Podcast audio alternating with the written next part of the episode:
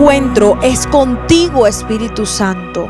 Que hoy descienda sobre ti la bendición de lo alto. Que el Padre hoy ponga su mano en tu cabeza y te haga sentir su presencia en tu vida. Que se derrame en tu casa esa paz de Dios que sobrepasa todo entendimiento en esta mañana. Gloria a Dios. Mi nombre es Isabela Sierra Robles y te doy la bienvenida a un nuevo tiempo con el Señor.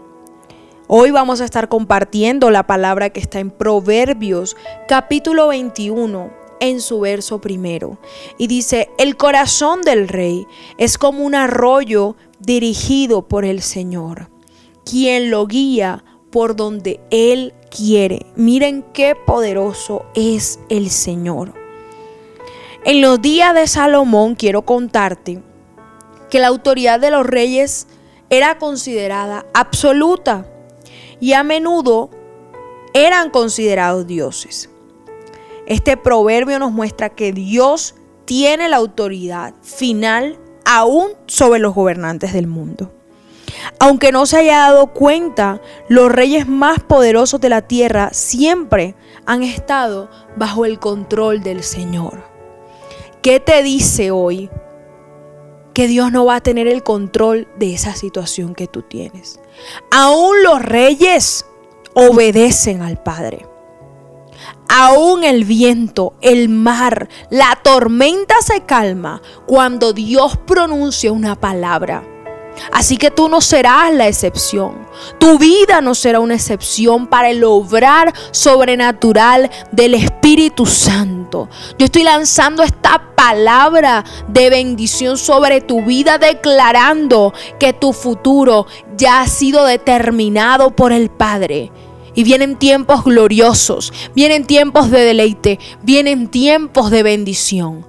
Clamamos ahora su ayuda y que el Padre tome las riendas de tu vida, que el Padre tome las riendas de ese trabajo, de ese jefe que quizás te oprime, de ese familiar, que Dios tome el control de tu matrimonio. Que Dios tome el control de la crianza de tus hijos. Nada escapa al cuidado del Padre. Su mirada está sobre ti.